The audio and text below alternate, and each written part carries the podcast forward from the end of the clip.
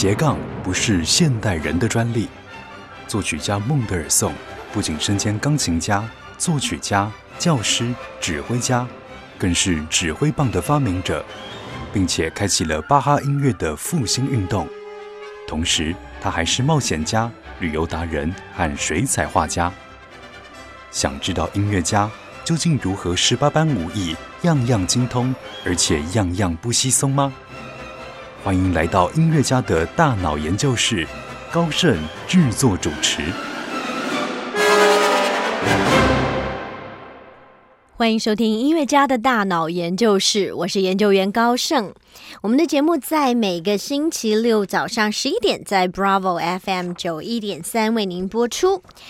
我们这个节目呢，其实是今年非常新的一个企划。那透过古今中外四个不同的系列来和听众朋友分享不同时代的音乐家、音乐人，呃，为什么他们会有一些很有趣或者是很棒的斜杠人生，而且可以发挥的那么好？那我也一直在跟听众朋友分享或强调说，我们不是一个科普的节目，但是我们所谓研究一下这一些音乐家的大脑，有的时候真的是因为他们的成长过程、他们被训练的过程、他们被教育的过程，或是他们自己所遇到的环境啊，让他们能够，应该是说可以有很灵活的一些反应。那在今天我们透过这个鼓的这一个呃系列呢，和大家来分享的是俄国五人组啊，那。这五个人呢，他们其实呢，只有一个是真正音乐科班出身的，其他都是算是业余的音乐家。那这个俄国五人组是一个一八五六年到一八七零年之间在俄国圣彼得堡建立的音乐创作团体，它的成员有巴拉基列夫、莫索斯基、林姆斯基、高沙可夫。鲍罗定和库伊这五个人，那其实如果对于历史很熟悉的朋友，你会发现，十九世纪四零年代的俄国在接受西方思潮的冲击之后，整个思想界产生了两个不同的流派啊，一个就是西化派，另一个是斯拉夫主义派。那在音乐界上，其实也有同样的分法。那俄国五人组呢，就是强烈的民族主义推崇者，而西化派的代表则是柴可夫斯基的恩师啊，鲁宾斯坦兄弟。那这五个人，他们除了音乐理念一致之外呢，背景上呃有一些相似的地方，都是因为兴趣才会接触到音乐的。那其实就要让我们来。研究一下由铁路官员、由公务员、海军、炮兵学校教授，还有这个富家子弟所组成的这一个团体啊，让我们来感受一下，嗯，他们的大脑到底是怎么样组成的。受到法国大革命的影响，嗯，你会发现各地的民族意识兴起，所以作曲家纷纷在创作中也融合了自己民族的一些。传统元素，比方说像民歌的旋律，或者是舞蹈的节奏，甚至有一些神话传说的题材等等。那很具有代表性的作曲家就有像是呃格林卡俄国五人组，或者是捷克的斯麦塔纳德弗扎克、挪威的格里格、芬兰的西贝流士等等啊。今天特别想跟大家来介绍这个俄国五人组啊，他们我们刚才讲过了，这五位成员分别是。巴拉基列夫、姆索斯基、里姆斯基、高沙可夫、包罗定、库伊。那当然，他们呃是以俄国的音乐之父格林卡作为他们的精神导师。那这五个人，嗯，虽然缺乏学院派的音乐训练基础，但是他们秉持着热忱，致力于俄国本土化音乐的创作啊。那我想，首先呢，来跟大家介绍一下这一个五人组的首领。巴拉基列夫，那么这一位呢，是以作为政府公务人员身份，然后跨足乐坛的作曲家。那为什么他能够成为俄国本土音乐的急先锋呢？我们要谈谈他还蛮不平凡的一个际遇啊。那巴拉基列夫从小虽然是具有音乐的天分，但是他没有受到特别的栽培，一直到他十八岁的那一年，嗯，他遇到了。俄国音乐之父格林卡的启发，才决定啊，他要往音乐之路迈进。那在俄国本土化普遍受到欧洲文化侵略的十九世纪，巴拉季列夫他就继承了格林卡的遗志，他要以复兴俄国本土音乐为他毕生的志业。那当然，这个时候他结识了和他志同道合的其他四位音乐家，所以就共同组成了所谓的五人组。也有一个翻译，就是叫做强力五。人组，那么以本土音乐为素材，创作出一首首带有浓厚俄罗斯风情的经典乐曲。那除了成立作曲家联盟之外，巴拉基列夫其实蛮了不起的，他还创办了这个免费的音乐学校，让有心学习音乐的这些贫困子弟得以呃不用花钱就可以来学习。那虽然成立后四年就因为财务吃紧而关门大吉，但却还是能够感受到巴拉基列夫作育英才的用心。那这个五人组齐心协力推广俄国本土。音乐的日子并不长久，短短五年间，那其他的音乐家，有的人因为生涯规划，有的人因为理念不合，啊，最终就和巴拉基列夫分道扬镳。但是他却始终如一为俄国音乐的复兴而努力啊。那当然，现在他所留下来的作品，虽然不像其他俄国作曲家的作品要来的丰富。但是他的精神呢，其实却永远留在后辈音乐家的心中，也成为指引俄国音乐发展方向的一盏明灯啊。那其实我们要来跟大家一起分享，就是呃，他有一个很重要的作品啊。那他这个作品呢，就是一个钢琴的，呃，有一点像炫技的作品，也是他最有名的一个作品，叫做《伊斯拉美》啊。那这个作品其实就是呈现出具有呃所谓高加索山的这种民族舞曲的风格，我们一起来听听看，真的是非常经典。提到巴拉基列夫，你不得不要来认识这个作品。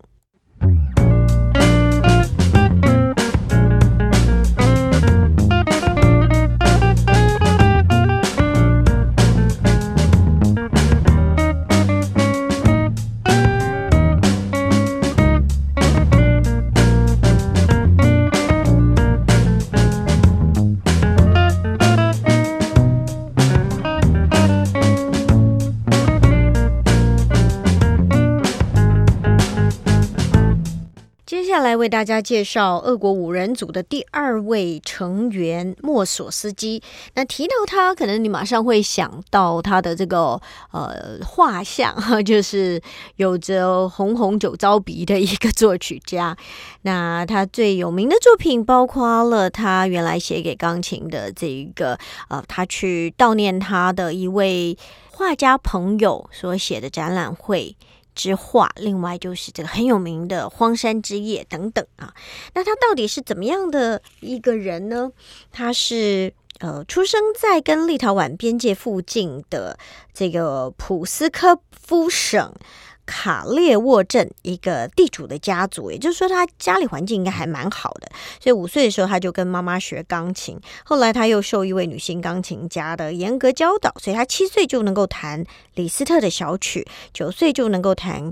钢琴夜曲创始人约翰菲尔德的协奏曲，而且他也曾经公开演奏啊，所以他算是很富裕的环境出生。那到了十岁的时候，双亲就把莫索斯基送进圣彼得堡的这个彼得保罗学校啊，为将来他能够顺利进入军校做准备啊。那个时候好像大家认为去从军是很重要的一件事情，那期许他成为这个职业军人。十二岁的时候，他就进入了禁卫军士官学校就读，而且参加学校的合唱团。那在这个时期呢，他呃学习到贝多芬的奏鸣曲。那十三岁的时候，他其实在这个呃老师的协助下，他出版了第一首作品，也就是步兵团旗手波卡舞曲。而这首曲子很明显受了当时在俄罗斯贵族间流行的这个约翰菲尔德比较华丽的乐曲的影响。那在学的期间呢，当然 m o s o s k i 也度过了一段纨绔子弟式的生活，所以也为他往后酗酒的这个恶习种下了祸根。那十七岁的时候，他从军校毕业，成为禁卫师团的年轻军官，并且。认识了鲍罗丁，那隔年呢，他就认识了歌剧作曲家，然后受到现实主义倾向的这个影响，他也开始酝酿呃歌剧的创作啊。那当然 m o s o w s k i 经过很多不同的人的认识啊、介绍啊，就是机会接触到巴拉基列夫和库伊，就跟随巴拉基列夫学习作曲，也研习这个 Gluck、Beethoven、Schubert 跟舒曼的作品，所以他创作了很多首钢琴曲跟歌曲。m o s o w s k i 十九岁的时候，因为不愿意这个调职，就离开了禁卫团，他也放弃了军人的身份。啊，就可以致力来做音乐。那二十三岁的时候，他碰到俄罗斯的农奴制度结束，所以 m o s o s k i 身为地主之子啊，他不得不回乡帮助兄弟来管理家庭的财务。但是因为经济陷入了窘境，所以他只能呢又跑到了圣彼得堡担任公职。那一八六三年，他就被任命为内政部工程科的联络员。那在这个期间，他就跟巴拉基列夫、保罗丁、林姆斯基、高沙可夫，还有这个库伊，他们就成为这个五人组啊。他们讨论艺术、研究哲学，还有评议政治。除了巴拉基列夫，其他四个人都不是。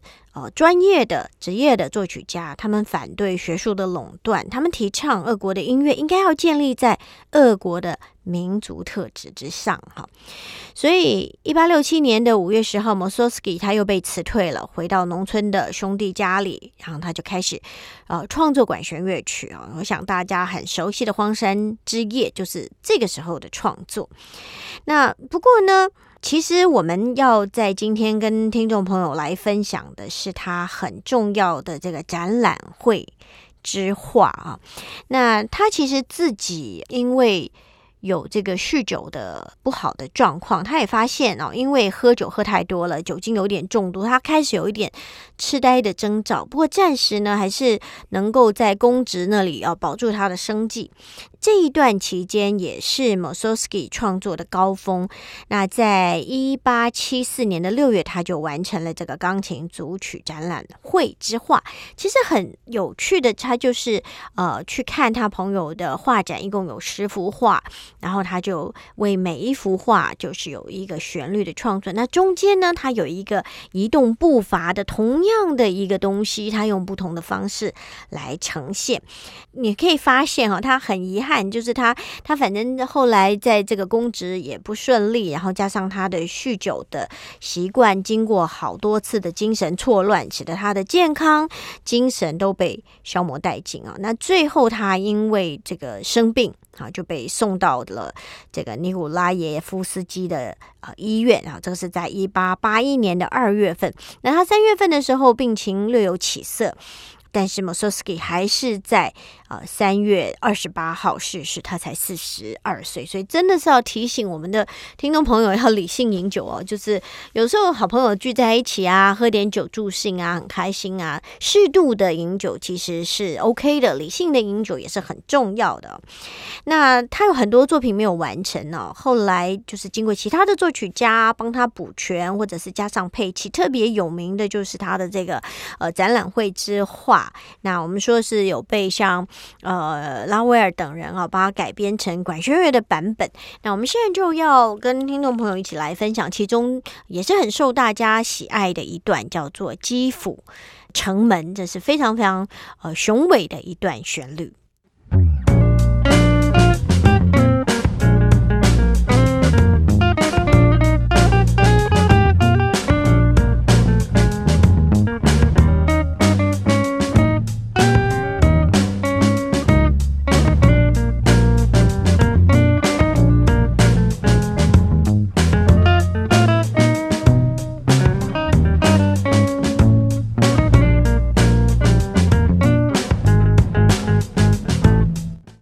要为大家介绍，在五人乐派五人组里面的第三位，就是林姆斯基高沙可夫。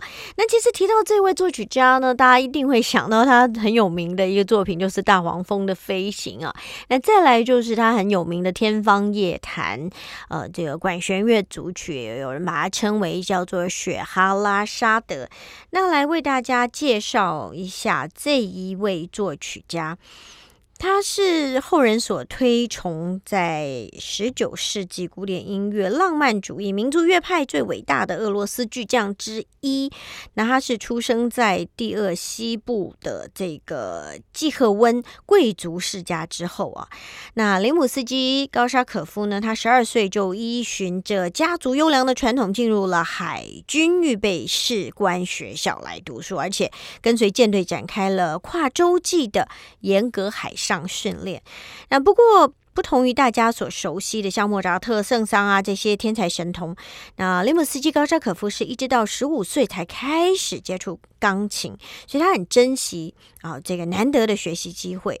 所以除了利用业余的时间呃自学之外呢，他也会等着这些船舶停靠港口啊，这个军队休假的时候，他拨空去欣赏啊当地各式各样的音乐会，也积极的呃跟现役的军乐队的长官们修习作曲的技巧。也就是说，他其实跟着军舰啊，这个海军。也周游列国，嗯，算是也很有见识的一个人。那当然，他嗯，在西元的一八七一年，随着他的军旅服役生涯接近尾声，他也已经在作曲方面取得了相当优异的成就。所以他在退伍之后，他就很顺利的。获邀出任呃俄国的圣彼得堡音乐学院的器乐学跟作曲学的教授。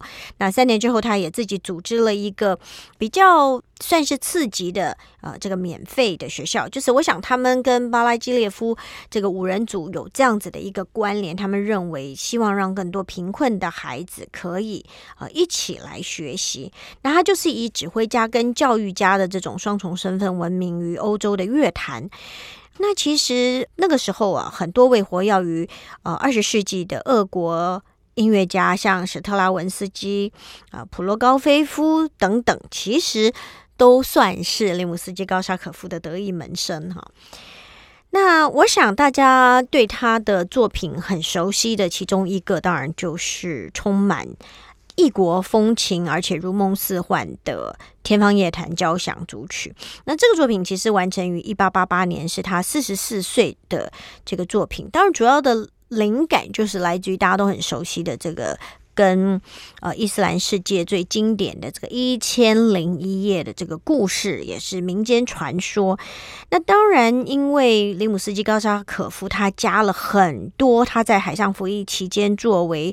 海军乐队督察他的所见所闻，所以在完整的四个乐章里面，我们可以听见啊，这个管乐器拥有类似军乐一般的这种雄浑厚度，但他也不忘记透过弦乐器流泻出阿拉伯国度的这种神秘、浪漫，或者是这种温柔的美感，让这两种不同的情况互相辉映之下，我们就说这个小提琴就是代表着这个雪哈拉沙的王后。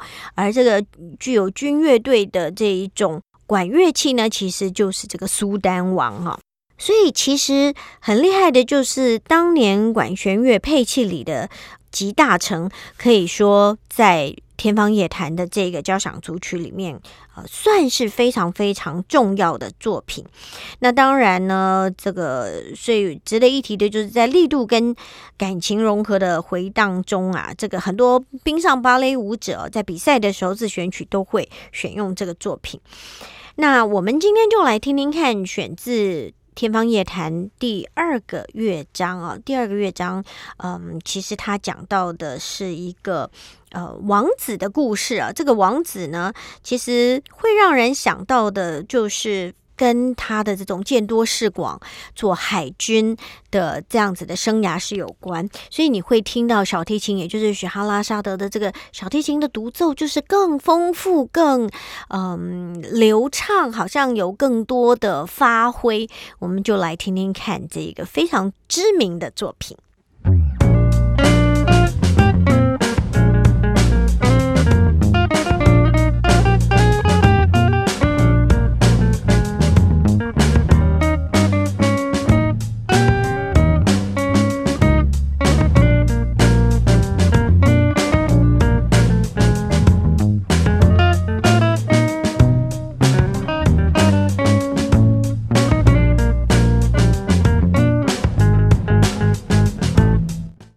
这套音乐家的大脑研究室，我是研究员高盛。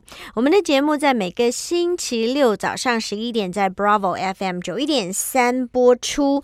那今天我们透过。古典的这一个系列为大家来介绍俄国的五人组。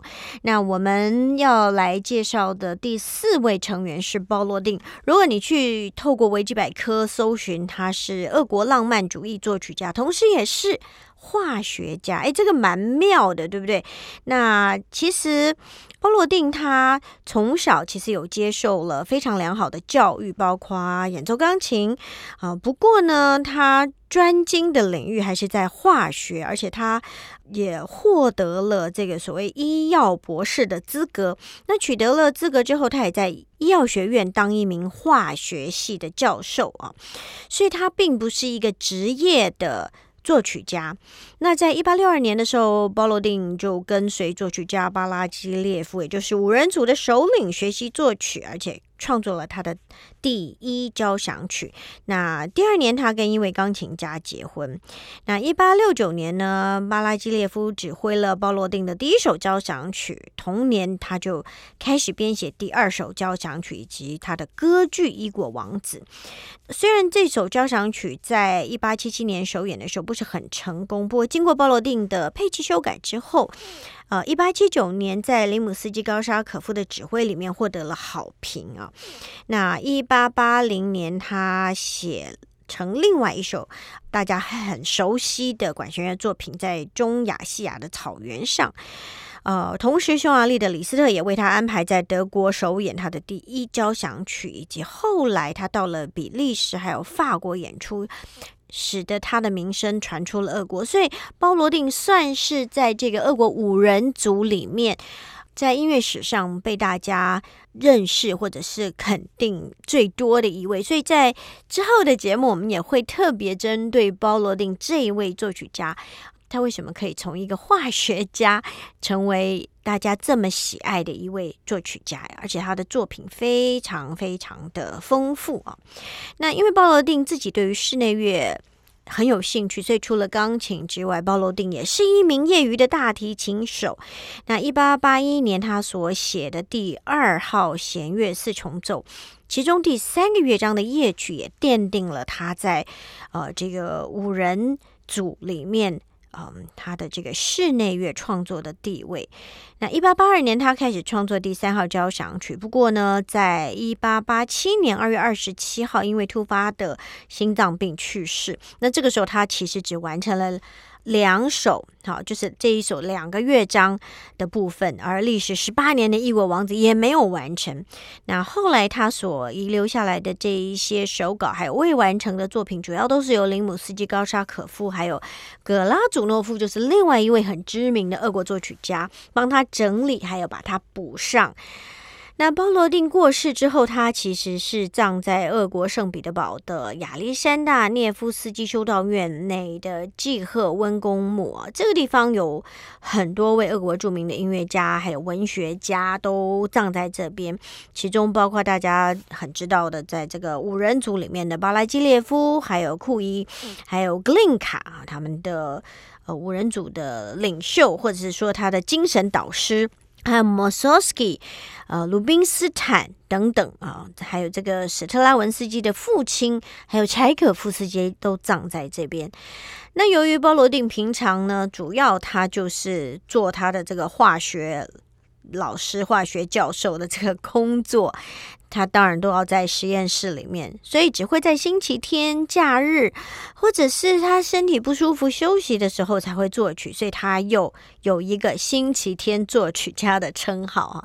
那我们现在就要来听他这个非常非常有名的，在他的弦乐四重奏里面所写的夜曲，这个旋律也是真的非常的动人。我们一起来欣赏鲍罗丁的作品。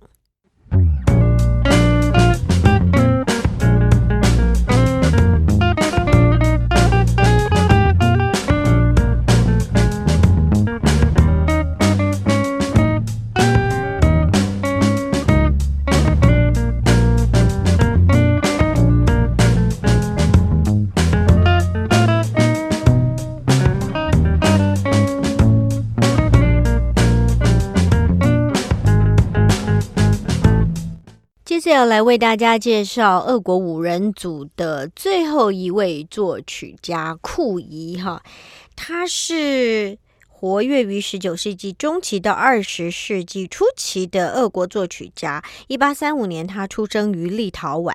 那我们讲到他跟巴拉季列夫、包罗定、林姆斯基、高沙可夫。嗯，还有 Mosowski 组成了俄国五人组，那推广俄罗斯民族音乐。那非常有趣的是，库伊和其他四位成员一样，好都不是科班出身，几乎都是靠自学来作曲。那库伊的音乐天分很早就展露出来，小的时候学过钢琴，长大一点，他选择进入圣彼得堡的军事工程学校就读。一八五七年，二十三岁的库伊完成了学业，他留在学校任教。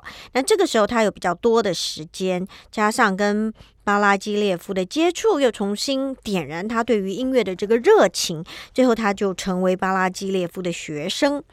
那由于库伊曾经长期居住在法国和比利时，受到西欧浪漫主义的熏陶，所以他写了很多沙龙小品。也因此，库伊的创作总是。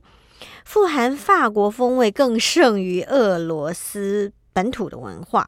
而他谱写的艺术歌曲也是最了不起的成就之一。那库伊非常注重诗词和音乐的关联性，而且他的旋律简单，和声清新悦耳。法国诗人缪塞和雨果的诗集是他最喜爱的。素材。那库伊在作曲之余，他其实也担任报社的乐评工作。他希望借由文字来矫正俄国人对意大利人的盲目崇拜。只可惜他的观点并没有受到俄罗斯当局的了解和重视。那库伊可以说是俄国五人组中最长寿的音乐家，因为我们刚才讲到前面几位很多都三四十岁就过世了，他享年八十三岁。那相形之下，他的作品因为本土色彩比较少，所以名气也，呃，应该是说略逊一筹。哎尽管如此呢，库伊带有法国和东方风味的气质，让他在。磅礴大气又汹涌澎湃的俄罗斯民族主义洪流中，展现了一股非常独特的温柔婉约和精致浪漫啊！那我们今天想跟听众朋友来分享的，就是库伊他的呃有一个二十四首为小提琴和钢琴所写的作品，叫做《万花筒》当中的第九首。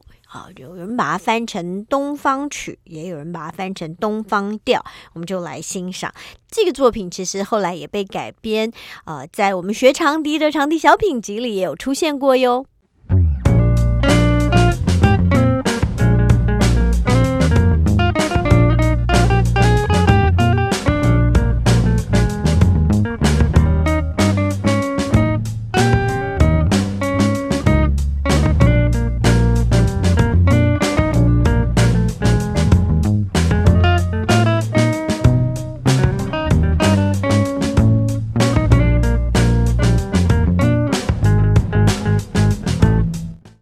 和大家来分享俄国五人组啊，我觉得这五位成员呢，他们啊有铁路官员，或是公务员、海军、炮兵学校的教授，或是化学家，嗯，或者是这个富家子弟组成。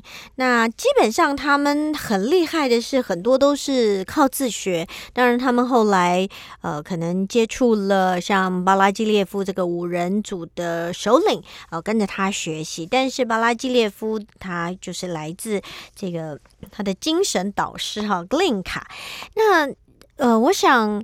你会发现，这些人因为他们有不同的接触、不同的领域，呃，以至于他们同时做别的事情的时候，可能呃，不管他是哪一个脑被开发，右脑或左脑被开发，嗯，他有不同的见识，他再来做音乐创作的时候，我想我举大家最知道的就是呃，这个林姆斯基高沙可夫好了，他因为做海军，他全世界去游历，他真的所有的这些他。到不同的港口，他就赶快去听他们的音乐，找不同的那老师来学习，以至于他受到很多不同文化的刺激。那这种学习，我觉得都是一种开发大脑，以至于他在这个《天方夜谭》组曲里面，他发挥他作为一个海军他的这一些经历、他的历练，然后再加上嗯，当然海军里面也有所谓的军乐队啊，那所以他就能够。把这一个故事，呃，学哈拉沙德用小提琴来表示这个军乐队的铜管的声音、管乐的声音来描绘这个呃苏丹王，所以其实这一个。有一点点像用说故事的方式呈现的，呃，一个管弦乐组曲，就活灵活现的在我们的眼前。那其实我我在跟听众朋友分享，嗯，我们的这个大脑研究室的时候，你就会发现，其实这一些。作曲家他们呃有的时候是迫于无奈了哈，就是好像你会发现俄国他们几乎都觉得孩子要去做军人读军校是很光荣的、很重要的，所以他们有很多这个担任公职的呃这样子的一个机会。像我自己。每一位作曲家，他们的作品都有很迷人的地方啊。那像我们刚刚也听到了这个林姆斯基高沙可夫另外一个非常非常知名的大黄蜂的飞行，呃，我想也是让大家感受到这个作品的有趣可爱。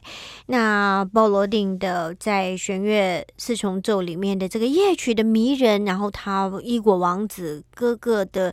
带有不同的呃，特别是俄罗斯本土的这一些他们的文化、他们的传统的民谣的旋律、舞蹈的节奏放在里面所呈现的那一种重要性啊。那当然，我想呃，这些都是塑造他们。会成为所谓的“恶国五人组”。虽然他们大概成军就五年之后，大家可能理念不合啊，或者大家有一些不同的发展啊，就结束了，就瓦解了。但是他们的音乐一直到今天，还是带来很多的影响。在节目最后，很想跟大家来分享的，就是俄国五人组的精神导师 Glinka 的作品。这个第一位获得广泛声誉的俄国作曲家，他的歌剧《为沙皇效命》是第一出以俄罗斯民族故事为主轴的歌剧。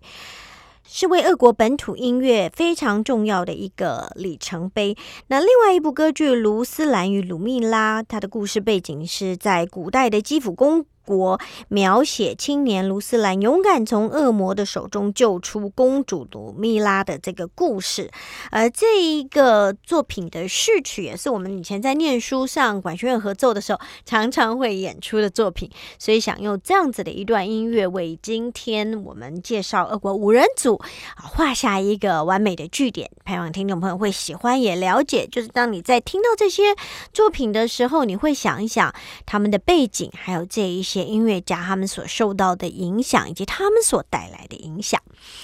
下星期同时间，欢迎听众朋友继续来到音乐家的大脑研究室，我们一起来探访或者是了解一下不同时代的音乐家他们的大脑究竟有一些什么样有趣特别的地方。祝福听众朋友一切都好。拜拜！音乐家的大脑研究室，让你一窥音乐家世界的缤纷璀璨，触发你的大脑活络，火花四射。